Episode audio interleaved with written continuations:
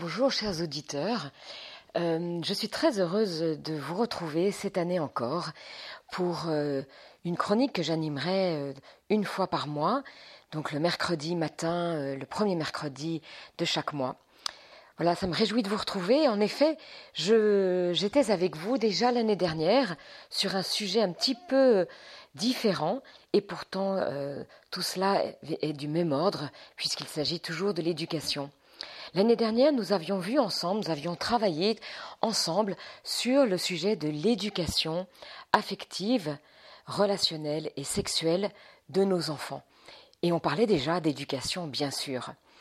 Euh, cette année, nous allons aborder le sujet de l'éducation de façon beaucoup plus vaste, puisque l'année dernière c'était une petite partie, d'ailleurs que bien souvent les parents oublient euh, ou ont du mal à aborder avec leurs enfants, et nous avions vu combien il était important d'entrer en dialogue sur ces questions avec nos enfants, combien ça nous appartenait en premier lieu, puisque nous étions les parents, c'est-à-dire les auteurs de la vie de l'enfant, et pourtant, peu de parents arrivent à parler de ces questions.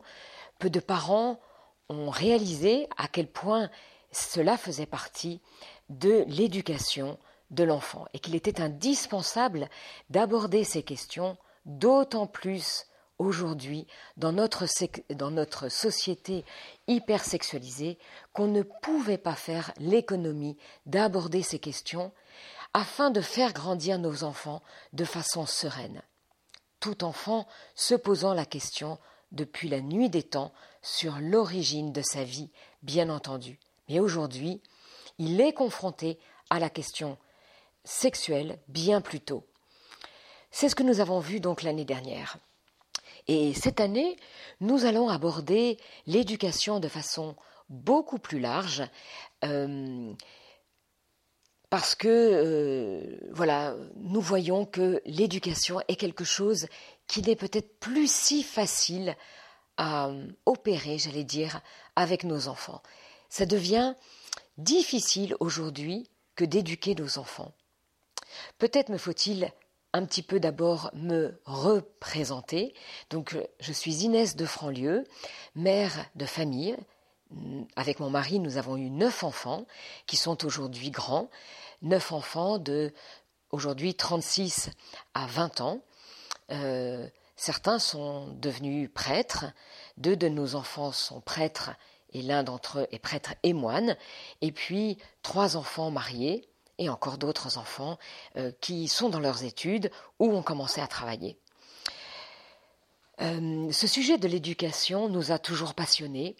Et donc, euh, comme je l'avais expliqué déjà l'année dernière, nous avons, avec mon mari d'ailleurs, fondé une association qui s'appelle Comme je t'aime, qui s'adresse aux établissements scolaires pour faire ces interventions d'éducation affective, relationnelle et sexuelle auprès des enfants dans les établissements scolaires. Je vous avais bien entendu dit combien ce domaine de l'éducation affective et, euh, sexuelle appartenait aux parents, bien sûr, mais qu'aujourd'hui, il était important aussi qu'il y ait des interventions dans les écoles, tant le sujet est prégnant et abîme bien souvent les enfants au cœur de la cour de récréation.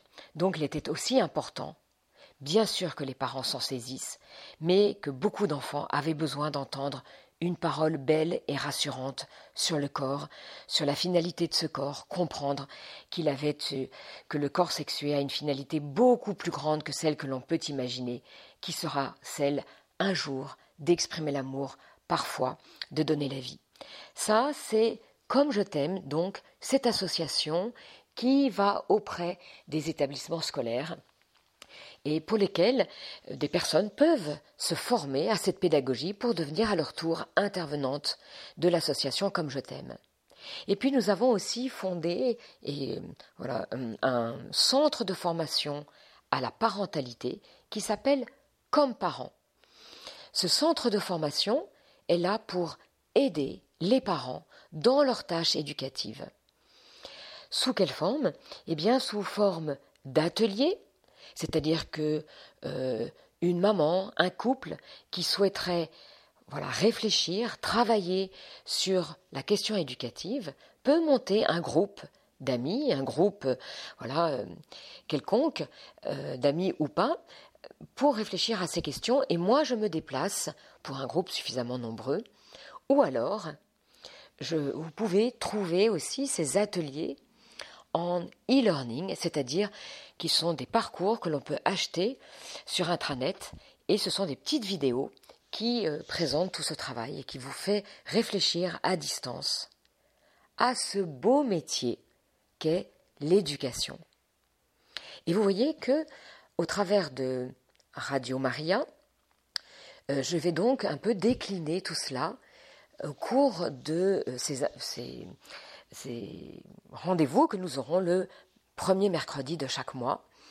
Et vous voyez que le titre que j'ai souhaité donner à ces émissions est le suivant. Éduquer un métier d'éternité. Je vous propose aujourd'hui, ce matin, que nous décortiquions un petit peu ensemble ce titre que j'ai choisi de donner. Éduquer un métier d'éternité. Et vous voyez que nous allons parler donc d'éducation, donc on va essayer de réfléchir ensemble qu'est-ce que éduquer, et j'ajoute immédiatement un métier. Et oui, c'est là que nous réalisons que de devenir parent, tout compte fait, c'est relativement facile. C'est voilà, facile de devenir parent. Et oui, ça arrive même plus vite que ce qu'on pouvait imaginer parfois. L'union des corps d'un homme et d'une femme qui s'aiment peut donner très rapidement la vie, presque et quelquefois à notre insu. c'est en cela que je dis que c'est facile. Bien sûr, je ne dis pas que c'est toujours facile. Et bien sûr, je sais et je comprends la souffrance immense de couples qui, n'arrivent pas à donner la vie. Et je dis bien je voudrais plutôt préciser, dont les corps n'arrivent pas à donner la vie. C'est toujours très intéressant de réaliser la fécondité du couple, qui est bien sûr la fécondité naturelle, qui est de donner la vie, et nous le savons aussi, que le couple, et surtout le couple chrétien, est appelé aussi à une autre fécondité. Celle de donner la vie, bien sûr, mais il y a d'autres fécondités, qui est celle du couple chrétien. La fécondité de l'accueil, la fécondité du don du couple au monde, par ce qu'il sera capable d'accueillir comme souffrance, comme euh, voilà, donner leur propre personne à des causes importantes. Voilà, la fécondité d'un couple, elle est multiple.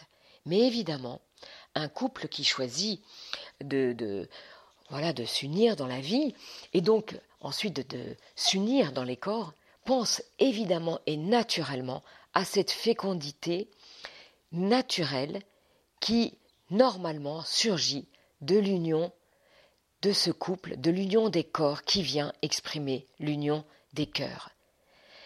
La fécondité humaine et donc le fait de donner la vie est bien le fruit de l'amour d'un couple. Un homme et une femme qui s'aiment, naturellement, normalement, donnent la vie.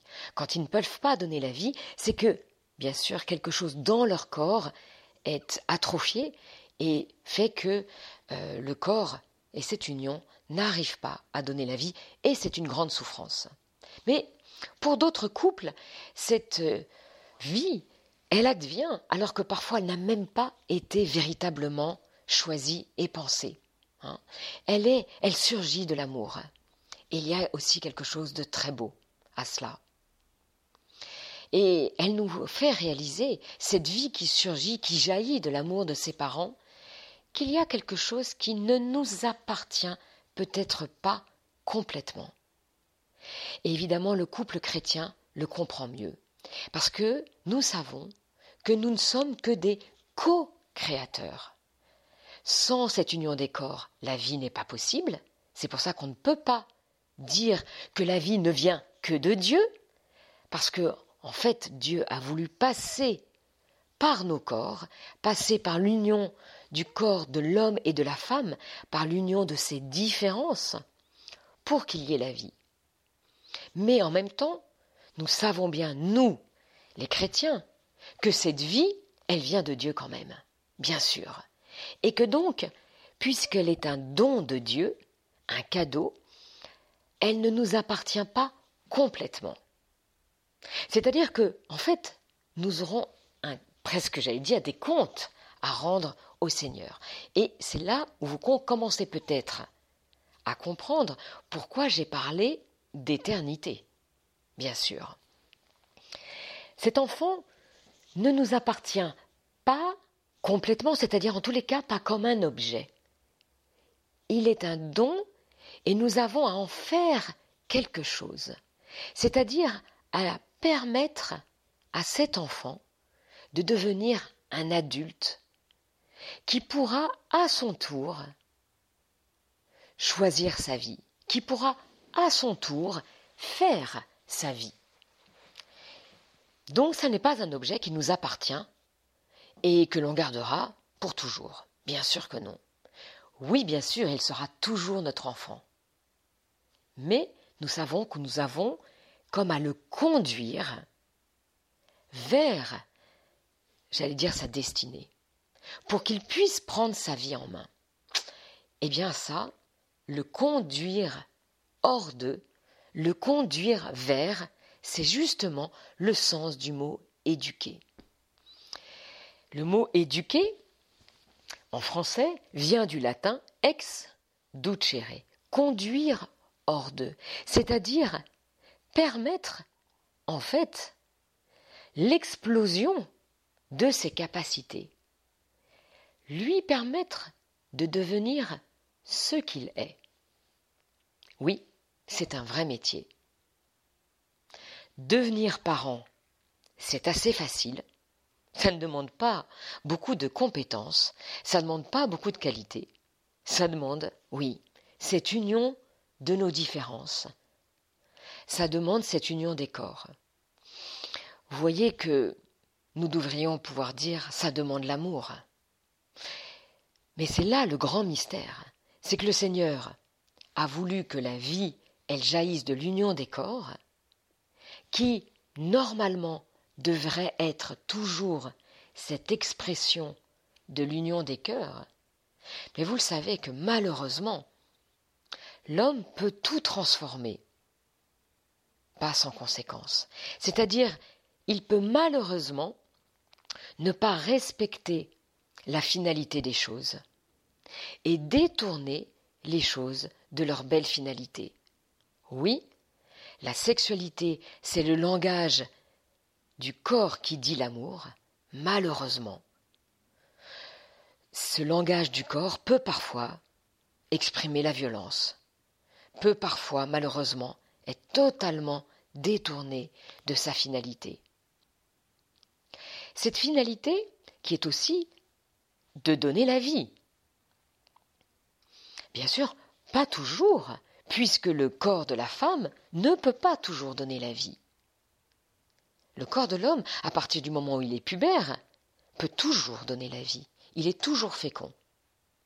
Sauf, comme nous l'avons exprimé tout à l'heure, sauf quand il y a maladie, quand il y a entrave physiologique, comme j'allais dire, les jambes peuvent toujours marcher, sauf quand elles sont paralysées pour une raison extérieure à notre propre volonté, bien entendu. La moelle épinière a été touchée, quelque chose ne fonctionne pas. Mais, j'allais dire, bien sûr, la finalité des jambes, c'est de nous porter et de nous permettre de nous déplacer. Eh bien, la finalité de ce corps sexué, c'est cette union entre des corps différents, hommes-femmes, en vue qui va d'abord exprimer l'amour et en vue parfois de donner la vie. Je dis parfois parce que le corps de la femme n'est pas toujours fécond, marqué qu'il est par ce cycle. Mais cette vie fait donc vraiment partie de la finalité des corps qui s'unissent, de la finalité de la sexualité. Et donc, cette vie peut jaillir parfois presque à notre insu. Et je trouve que c'est quelque chose de très beau, et c'est là aussi, à ce moment-là, que nous percevons que nous ne sommes pas maîtres de la vie. Ce n'est pas nous qui décidons la vie et donc qui décidons la mort. La vie nous vient, en fait, du Seigneur qui passe par la sexualité. Et à ce moment-là, nous sommes co-créateurs.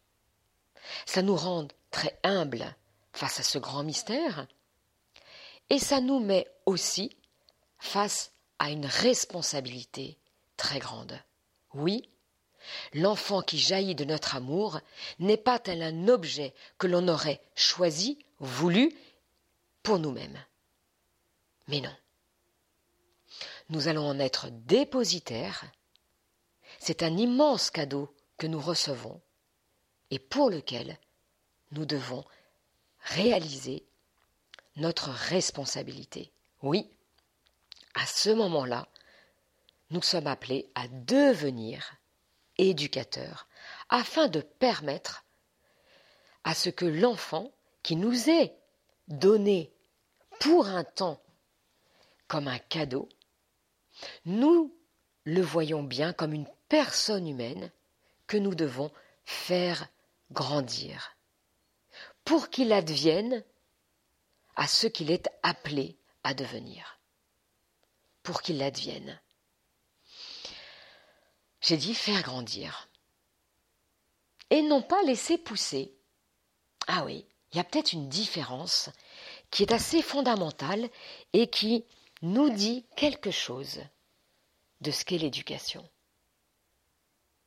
Et donc, faire grandir, nous sentons au travers de cette phrase que nous sommes acteurs de cette croissance de l'enfant pour qu'il devienne un adulte. Un adulte, c'est celui qui, évidemment, à son tour, est capable de prendre sa vie en main. Laisser pousser, eh bien, si parmi vous, il y en a qui aiment l'agriculture ou qui, qui avaient son petit jardin potager, eh bien, vous savez bien que, en fait, vous réfléchissez à ce que vous voulez que votre plan, ou votre, déjà peut-être même en amont, votre petite graine devienne. Vous savez qu'elle doit devenir un beau, une belle tomate, ou que ce plan est potentiellement porteur de nombreux fruits. Et je dis bien potentiellement. Parce que si vous n'apprenez pas comment bien le semer, comment bien l'entretenir afin qu'il porte du fruit, et que vous le plantez euh, en terre, voire à peine en terre, et puis vous laissez la nature faire, oui, ça va sans doute pousser. Mais seul, sans doute que cela n'apportera pas autant de fruits. Et vous voyez qu'il y a même des échanges entre jardiniers pour se dire Et toi En fait, comment tu t'y prends? Est-ce que tu trouves pas que c'est mieux de faire ainsi? Mais en fait, moi j'ai vu que ça portait pas beaucoup de fruits, ça. Ça rendait même un peu malade. Donc, as-tu un bon truc? As-tu un bon conseil à me donner? Et vous voyez que celui qui se lance dans un jardin potager, eh bien, il va aller chercher des conseils pour faire au mieux mais il se lance rarement juste au feeling. Et je crois que nous avons à nouveau à apprendre de la nature, à apprendre de ces jardiniers. Je crois qu'il y a beaucoup de choses similaires entre le parent et le jardinier. Eh oui, parce que la petite graine, elle devient potentiellement un beau plant plein de fruits. Mais c'est que du potentiel. Eh bien, cette petite, ce minuscule embryon qui a jailli de notre amour, va devenir, c'est sûr, se développer dans l'utérus de la maman pour devenir un beau bébé, mais ce bébé est en fait un peu comme une petite graine qui a été plantée mais qui peut devenir un très bel adulte. Ou alors simplement se développer, voilà, au gré du vent qui passe. Ça ne portera sans doute pas tout à fait le même fruit. On peut comparer encore à ce jardinier qui se lance, qui voudrait avoir un beau jardin et qui prend conseil. Eh bien voilà pourquoi j'ai décidé de monter ce centre de, à la parentalité, justement, pour que les parents puissent se dire c'est pas si facile de devenir éducateur. Oui, j'avais désiré avoir un enfant, avoir plusieurs enfants, et peut-être qu'aujourd'hui, je réalise que c'est plus difficile que ce que je croyais que d'éduquer un enfant. Et c'est tout à fait normal que d'avoir ce sentiment-là, qui est peut-être d'autant plus présent aujourd'hui que la société, en fait, est devenue, il me semble, une entrave à l'éducation de nos enfants. Peut-être avez-vous vu comme moi, euh, lors de ces émeutes terribles qui a terminé l'année scolaire, là au mois de juin et juillet, début juillet, ces terribles émeutes, et il était dit, euh, le gouvernement a un petit peu dit euh, que les parents, il était peut-être évoqué qu'on pourrait supprimer les allocations familiales à ces parents d'enfants qui avaient été les auteurs de ces émeutes terribles de cette violence épouvantable. Et il a circulé un petit peu sur les réseaux sociaux une ou deux vidéos qui m'ont intéressé de personnes issues de l'immigration, de mamans euh, voilà, issues de l'immigration, invectivant euh, le gouvernement en disant Vous parlez de nos enfants? Mais en fait, ce sont les enfants de la République. Ce ne sont plus nos enfants étonnant. Et cette maman de continuer, ce ne sont plus nos enfants. Vous nous avez empêchés de les éduquer. Oui, la société, le gouvernement, est parfois extrêmement intrusif dans l'éducation, empêchant les parents de se saisir de ce qui leur revient, cette éducation de leurs enfants. Najat Belkacem, quand elle était au gouvernement, avait dit qu'il euh, fallait arracher l'enfant au conditionnement parental.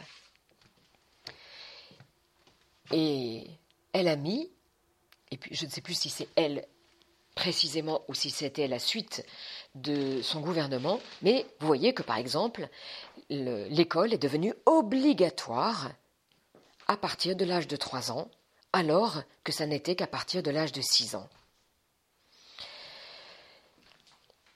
La société est devenue extrêmement intrusive. Il est interdit de donner une fessée.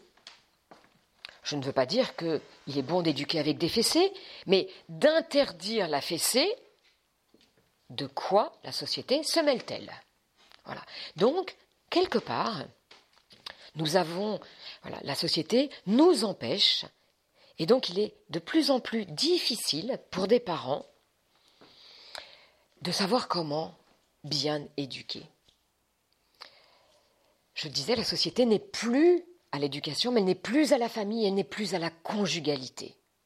Donc tout devient plus difficile qu'autrefois. Je vois des parents me dire, je suis étonnée, mais propres parents, mes grands-parents ne se posaient pas autant de questions que nous. Et oui, et je crois que, de fait, l'air ambiant dans lequel nous vivons n'est plus un air ambiant qui favorise l'éducation des enfants, ce n'est plus un air qui favorise la famille, ni qui favorise la conjugalité. Donc nous sommes assez perdus. Et puis c'est vrai, on n'a peut-être pas réalisé, mais je crois que je viens de parler de métier, d'éternité, et vous voyez que peu de parents aujourd'hui réalisent qu'éduquer un enfant pourrait être en soi un métier. Bien sûr que dans l'orientation scolaire, on a parlé à nos filles, à nos garçons, de métiers futurs. Toute l'orientation scolaire, elle est orientée vers un métier futur. Et c'est tout à fait légitime. Nous allons faire des études afin de pouvoir faire un métier. C'est tout à fait vrai et c'est tout à fait important. On n'a jamais entendu dire que de devenir parent serait un métier. C'est vrai qu'on parle du métier d'éducateur spécialisé, qui est un petit peu particulier. Mais on n'envisage absolument plus que de devenir parent nous fait entrer, si on le souhaite bien sûr, hein, dans un nouveau métier qui serait celui d'éduquer ses enfants. Et moi je pense que ça vaut la peine de réfléchir en fait véritablement à cette notion. Parce que quelles sont les compétences que cela demande-t-il? Et on peut se dire, un petit peu rapidement, oh non mais moi, euh, moi ça m'intéresse pas, c'est pas ça qui m'intéresse. Ah bon? Ben Bien sûr qu'on peut avoir d'autres centres d'intérêt, mais à partir du moment où j'ai décidé, parce qu'aujourd'hui on décide quand même assez facilement euh, d'avoir un enfant, vous voyez, avant peut-être qu'on ne savait pas très bien à quel moment ça arrivait, aujourd'hui on le sait. Hein. et donc, on décide plus l'arrivée de l'enfant. Euh, donc, on a choisi d'avoir des enfants. Et là, je crois qu'on ne peut pas faire l'économie de se poser la question de quoi mon enfant a-t-il besoin pour aller bien Parce que d'ailleurs, s'il ne va pas bien, je n'irai pas bien. Et donc je dis, de quoi a-t-il besoin pour aller bien? C'est-à-dire pour être bien éduqué. Parce que quand je suis bien éduqué, je vais bien. De quoi a-t-il besoin pour advenir? Devenir cet adulte. Le propre de l'adulte, comme on le disait, c'est de pouvoir mener sa vie. Et donc, qu'est-ce qu'il, de quoi a-t-il besoin? Qu'est-ce qu'être adulte, on pourrait se dire? C'est d'être quelqu'un d'autonome. Quelqu'un d'autonome, c'est quelqu'un qui est capable de faire et de poser des choix. Mais avant de dire choix, j'ai envie de rajouter un petit adjectif, des bons choix. Pourquoi des bons choix? Parce qu'en fait, et ça c'est très important, la liberté, c'est notre la liberté, c'est la capacité que nous avons à choisir entre différents biens. C'est pas du tout de faire ce que je veux quand je veux. Pas du tout. Pourquoi ça n'est que de choisir entre différents biens? Parce que j'expérimente que quand je choisis quelque chose de mauvais, il y a des conséquences de mauvais. Il y a des conséquences de mal. Prenons l'exemple tout simple que toute maman, tout parent va dire à son enfant Tu peux pas mettre la main dans le feu. Personne n'est choqué par cette phrase. Et pourtant, si on, on l'analyse un petit peu plus finement, cette phrase n'a pas beaucoup de sens. Et oui, parce que la capacité physique à mettre la main dans le feu, ah ben tout le monde l'a. Donc on peut, capacité physique, on peut mettre la main dans le feu. Mais pourquoi personne n'est choqué qu'une maman dise tu ne peux pas mettre la main dans le feu? Parce qu'on sait bien que cet enfant, s'il met la main dans le feu, quel que soit le beau discours que nous ferait notre adolescent, s'il met la main dans le feu, il va se brûler. Donc, en fait, je n'ai pas la liberté de mettre la main dans le feu. Si je l'ai, mais si je décide de mettre la main dans le feu, il y a une conséquence du mal. Et c'est pour cela que la liberté, c'est la capacité à choisir entre différents biens. Et on le voit très facilement dans l'orientation scolaire. On va poser la question à nos enfants, qu'est-ce que tu aimerais faire comme métier? Et il n'est pas mieux d'être infirmière, d'être médecin, que d'être ingénieur, que d'être euh, agriculteur, que d'être euh, kiné, kiné, que. Vous voyez, il y a une multitude de choix dans le bien. Mais c'est assez intéressant de voir qu'aucun parent ne va laisser la liberté à l'enfant de ne rien faire. Parce que ne rien faire est un mal et qu'il y aura les conséquences du mal. Si tu ne fais rien, si tu n'as pas de métier entre les mains, si tu vis de rien, tu seras dans la misère. Donc, la liberté, c'est très important déjà d'aborder cette question, euh, parce qu'on la reverra tout le temps dans, dans l'éducation. La liberté, et c'est ce qui appartient en propre à la personne humaine, est notre capacité à choisir entre deux biens. Tout ça pour revenir à notre métier et de dire, évidemment, nous avons choisi d'avoir des enfants et on n'a pas réalisé, bien souvent, que d'éduquer un enfant, eh bien, ça pouvait être un véritable métier. Parce que ça prend du temps. Et vous voyez bien que cet adulte autonome, capable de faire de bons choix, de les assumer, c'est-à-dire d'en être responsable. En être responsable et les assumer, ça veut dire que dans le temps, je maintiens le choix, le bon choix que j'ai fait. Je suis capable de, voilà, de tenir et d'assumer d'être responsable du choix que j'ai fait. Eh bien, nécessairement, ça va demander en amont d'avoir éduqué la volonté, entraîné la volonté de nos enfants, de notre enfant.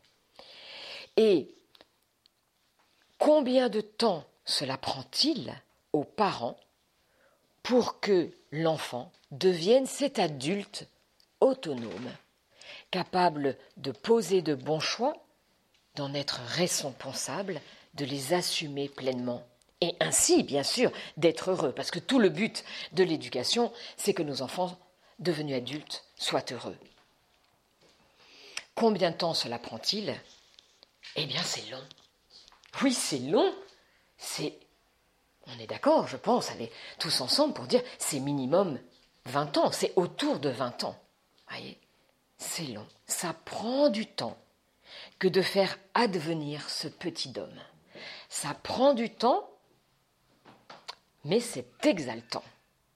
Et oui, tout d'un coup, de réaliser que ce petit enfant mais je crois que beaucoup de mamans, beaucoup de papas, en prenant l'enfant qui vient de naître dans ses bras, cette petite tête au creux de ses grandes mains de père, de ses jolies mains de maman, combien de mamans, combien de papas se sont émus face à ce petit être totalement dépendant de ses parents aujourd'hui Combien de parents se sont émus par cette dépendance qui fait advenir une immense responsabilité et on se dit que deviendra-t-il?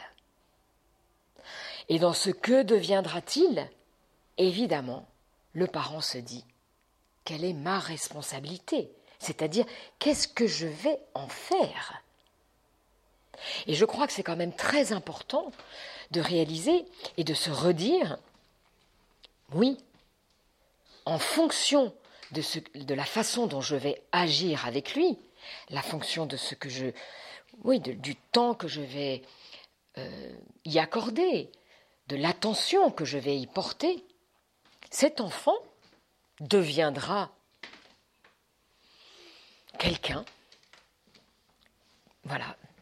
C'est-à-dire que je suis quand même responsable de l'épanouissement de ces dons qui sont aujourd'hui au creux de ma main, en puissance, et que je suis appelé à faire passer, à faire comme cette notion de, philosophie, de passer de la puissance à l'acte, c'est-à-dire tout est en germe, c'est-à-dire en puissance, et c'est appelé à s'épanouir à se développer plus ou moins en fonction de ce que je vais faire de tout ça. Voilà. Alors vous allez dire, mais dis donc, euh, Inès de Franlieu, qu'est-ce que vous êtes exigeante pour les parents? Parce que beaucoup de parents ont le sentiment d'avoir fait beaucoup et puis sont peut-être euh, très déçus ou très tristes de ce que sont devenus leurs enfants. Et ce peut-être pas toute leur responsabilité. Et vous avez raison. Parce qu'après, il y a quand même toute, et bien bien sûr, le libre arbitre de la personne en tant que telle, de l'enfant, de l'adolescent, qui peut voilà, se rebeller profondément et euh, ne pas advenir tel qu'on l'aurait souhaité. Donc, euh, bien sûr, je ne veux absolument pas culpabiliser ici les parents qui sont en souffrance par rapport à ce que sont devenus leurs enfants, mais plutôt m'adresser à ceux qui ont de, voilà, des enfants et qui se posent des questions. Et je crois qu'il est quand même aussi plus rassurant de se dire je peux faire quelque chose, tout n'est pas de l'ordre de la chance, voyez, euh, tout, voilà, tout, tout, tout, tout ne dépend pas euh, d'une espèce de voilà de bonne étoile. Je suis aussi en fait acteur de la croissance de mon enfant. C'est quand même aussi assez rassurant, voyez. Je crois que dans toute situation, il y a une possibilité soit de le voir de façon négative, soit de le voir de façon positive. Donc, dans ce que je viens de dire, on peut le voir de façon négative en disant c'est très culpabilisant. On a l'impression que tout dépend des parents. Or, nous avons expérimenté que ben non, tout dépend pas des parents, il y a tout le contexte extérieur, etc. Et c'est vrai. Mais je peux le voir de façon plus positive et de se dire c'est quand même aussi rassurant de se dire que le parent est loin d'être neutre et qu'il est acteur de la croissance et donc de l'éducation de l'enfant. Et tel ce jardinier qui se lance dans ce nouveau potager, eh bien je vais aller prendre des conseils. Et puis je vais aller réfléchir. Et puis je vais euh, me dire que les choses ne se font pas toutes seules. Et je, vais avoir cette oreille et ces regards attentifs pour aller chercher et écouter des conseils qui pourraient vraiment m'aider à faire grandir au mieux, de façon la plus sereine, nos enfants. Et voyez que si vous allez sur notre site de Comme parents, vous verrez que nous avons signé, notre signature, c'est l'éducation sereine. Sereine évoque évidemment l'harmonie, évoque la paix. Et qu'est-ce qui nous rend sereins, nous les adultes? Eh bien, c'est lorsque nous savons où nous allons, par où il faut passer. Et voyez, eh bien, cette sérénité pourra nous habiter alors même que la situation que nous vivons n'est pas facile, que l'enfant désobéit, que l'enfant crie, que l'enfant euh, se dispute, nous pouvons rester, nous les parents, nous les éducateurs, sereins quand on sait par où aller. Voilà. Quand je sais comment je vais faire pour faire euh, grandir mon plan de tomates, eh bien ça me rend plus serein que si je ne sais pas du tout comment m'y prendre. Voilà. Donc, on peut retenir que oui, je vois l'éducation comme un métier parce que il s'agit de s'y investir afin de bien faire grandir nos enfants et pas uniquement de les laisser pousser. Je ne dis pas qu'en les laissant pousser, il n'y aura pas de fruits. Mais en les faisant grandir, il y a des chances pour que ça porte plus de fruits. Et donc c'est un véritable métier. Et pourquoi j'ai rajouté un métier d'éternité? Ah, mais parce qu'il s'agit non pas là d'un jardin avec ses plantes, mais bien d'une personne humaine, d'un futur homme avec un grand H. Et si nous reprenons, nous prenons la Bible, eh bien nous voyons que très vite, dans la Genèse, il y a cette interrogation du Seigneur qui dit à Caïn, Qu'as-tu fait de ton frère? Et ce qu'as-tu fait de ton frère? Il me semble que le Seigneur nous posera cette question en arrivant au ciel. Qu'as-tu fait de ton frère? Je t'ai donné un époux, je t'ai donné une épouse, que sont-ils? Qu'est-il ou qu'est-elle advenu? Je t'ai donné des enfants. Que sont-ils devenus Et vous le savez, nous avons la chance, nous les chrétiens, de savoir que après la mort, eh bien nous nous retrouverons. Oui, la vie éternelle commence et nous nous retrouverons dans cette vie éternelle. Donc nous retrouverons notre conjoint euh, décédé et nous retrouverons nos enfants. Il s'agit de se retrouver là-haut. Eh bien c'est ça l'enjeu de l'éducation aussi. Hein. C'est que c'est ça qui est extraordinaire. C'est bien un, métier d'éternité, de façon à ce que nous nous retrouvions bien tous en haut au paradis, hein, à la bonne place. Voilà. Donc, c'est beaucoup plus grand, évidemment, que ce jardin potager avec les plantes qui, nous sommes appelés à faire grandir aussi, à, bien à faire pousser. Mais vous voyez que c'est qu'une analogie, parce que cette analogie, elle est, elle est, elle ne peut pas se pousser jusqu'au bout, puisque là, là, il s'agit de personnes humaines. Il s'agit de nos enfants. Qu'est-ce qu'il y a le plus important dans nos vies que nos enfants? Et d'ailleurs, quand nous allons visiter une personne âgée dans une EHPAD, c'est assez intéressant parce que bien souvent, elle nous parle de son fils qui vient la voir et là elle est vraiment heureuse. Ou alors de son fils qui ne vient pas la voir et elle est malheureuse. Voyez, elle nous parle plus beaucoup de sa carrière professionnelle. Eh oui, au seuil de la porte du ciel, au seuil de la mort, qu'est-ce qui reste? Nos relations. nous sommes des êtres de relation et c'est dans la mesure où la relation à l'autre est harmonieuse que l'on est heureux.